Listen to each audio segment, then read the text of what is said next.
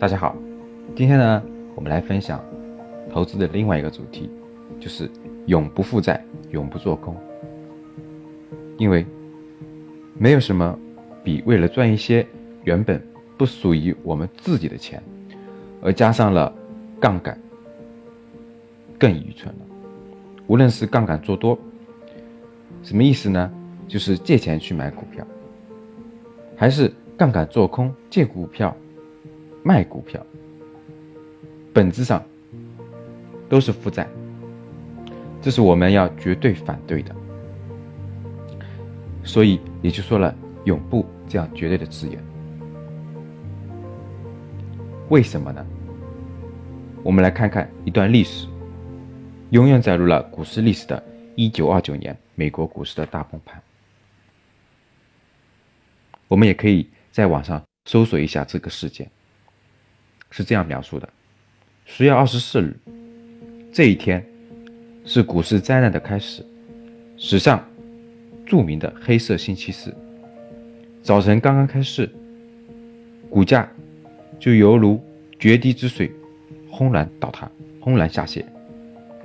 人们纷纷脱手股票，全天换手一千二百八十九万股。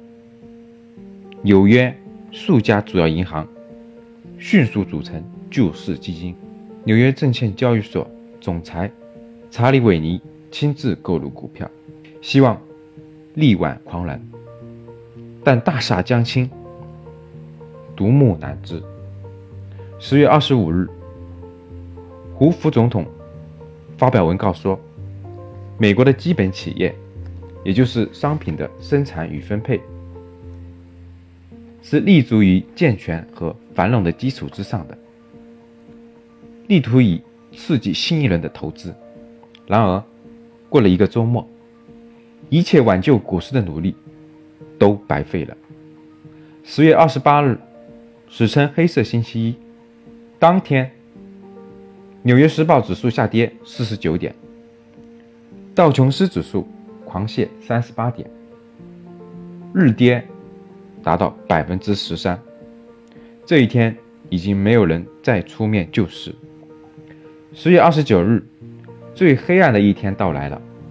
早晨十点钟，纽约证券交易所刚刚开市，猛烈的抛单就铺天盖地的席卷而来，人人都在不计价格的抛售，经纪人被团团围住，交易大厅。一片混乱，道琼斯指数一泻千里，从此股价指数已从最高点三百八十六点跌至两百九十八点，跌幅达到了百分之二十二。纽约时报指数下跌四十一点，当天收市，股市创造了一千六百四十万股成交的历史最高纪录。一名交易员将这一天形容为纽约交易所一百一十二年历史上最糟糕的一天。这就是史上最著名的黑色星期二。十一月，股市跌势不止，滑至一百九十八点，跌幅高达百分之四十八。第二年，股市凭借残存的一丝牛气，在一到三月份。大幅反弹，并于四月重新登上了二百九十七点，随后又急转直下。从一九三零年五月到一九三二年的十一月，股市连续出现了六次的暴跌，道琼斯指数跌至四十一点。与股灾强相比，美国钢铁公司的股价由每股两百六十二美元。跌至二十一美元。通用汽车公司从九十二美元跌至七美元。三年间，指数跌至了百分之九十。在这场股灾中，数以千计的人跳楼自杀。欧文·费雪这位大经济学家几天之中损失了几百万美元。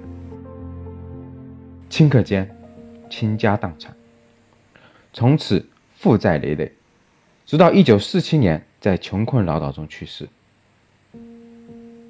查询这段历史的时候，注意到一个新闻，说的是在一九二九年十月二十四日股灾开始的这一天，一小时内有十一名股民自杀。新闻上将这段历史渲染得如此惨烈，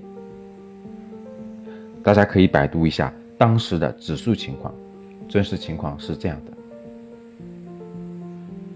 一九二九年十月二十四号那天。跌幅百分之二点零九，十月二十八号那天，跌幅百分之十一点七，十月二十九号，跌幅百分之八点八四。当大家听到我刚刚说的百分之二点零九的时候，是不是有一些纳闷和不解？一九二九年十月二十四号这一天，这天股市不过是跌了百分之二而已，一小时内就有十一个股民自杀，至于吗？然后继续深入的查询资料，这所谓的一小时，原来是指从当天最高点三百二十一点、三百一十二点，跌至当天最低的二百七十二，跌幅达到了百分之十三。没有在想，这也仅仅只是一个从最高到最低的一个震荡幅度而已，最后收盘也没有跌多少。至于自杀吗？你再继续查，终于明白了，这些自杀的人是被波幅所消灭的，因为在当时的股市里面，大量的人使用了十倍的杠杆。当时，美国资本市场很方便就能融资到十倍的钱。你的资产达到一定规模之后，甚至还能够融资三十倍到五十倍。这批自杀的人就是使用了高杠杆。如果你使用的杠杆达到了十倍以上，那么出现一瞬间的暴跌百分之十，你还没有来得及反应或者追加保证金，你就已经爆仓了，甚至还道歉券商的钱。原来这些人自杀是用了高杠杆被波动消灭的，尽管最后收盘只跌了百分之十二。什么意思呢？我跟大家解释一下。比如说，二零一五年，我们中国牛市最亢奋的时候，有些人他加杠杆加了十倍，有些甚至是二十倍。假如说是二十倍，相当于你二十万的本金一下子变成了四百万，那么只需要跌百分之五的。你的二十万就没了，后面的事就更惨烈了。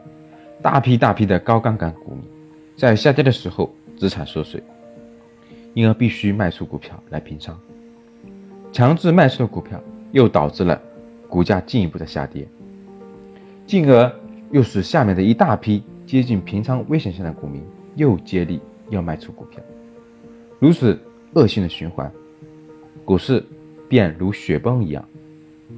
三年之后的一九三二年七月，道琼斯指数只剩下了四十点，整个指数跌去了将近百分之九十，直到二十五年之后的一九五四年，才重新站稳了三百点。当听完这段历史的时候，有两个字：活该。看了这么多新闻的评论。从当时的历史，从当年的经济去寻找各方面引起这次崩盘的原因，但是，在我们看来，原因只有一个，一切都是由人性的贪婪所引起的。用了这么多的杠杆，赚了这么多钱，财富是怎么来的？是凭空产生的吗？财富的本质，大家听好了，财富的本质。就是社会的生产力，以及各种商品的总和。钱只是人类自己创造出来衡量这些商品的一个货币符号。社会上根本就没有这么多的商品，而整个社会却在猛加的杠杆，狂印钱。这些信用货币就是透支了未来几十年的生产力。怎么来的就会怎么回去，最终一切都将归为零。用了二十年的发展，再把这个泡沫给消化掉，这个本质跟高 PE 买入公司一样的，公司也需要很多年的利润才能消化掉高 PE 的投资。PE 就是市盈率，也就是赚钱能力。我们不能只看一九二九年之后的崩盘，还应该看。一九二九年前几年的历史，一九二四年，道琼斯指数从不足一百点起步，到一九二九年最高三百八十六点，四年多的时间涨了四倍，平均市盈率达到了将近三十五倍。四年的牛市从此引发了人们的贪婪，银行、券商为了赚钱，也不断鼓励股民上杠杆。还是那句话，短暂的辉煌，给了人民，给了我们永恒的假象。人们总是愿意相信，美好的景象会一直持续。但不管怎么样，跌了就是跌了。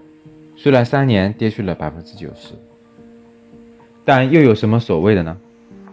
二十五年之后，道指又再创新高。二零一七年的道指已经突破了两万点。人类总是这样波折式的前进，尽管期间经历了多少次战争，多少次危机。从百年的历史来看，股票本来就是一直处于牛市的当中。那些经济危机，回头一看，只是一个小小的波动而已。但就是这么一个小小的波动，多少人为之家破人亡。一切都是因为贪婪所导致的。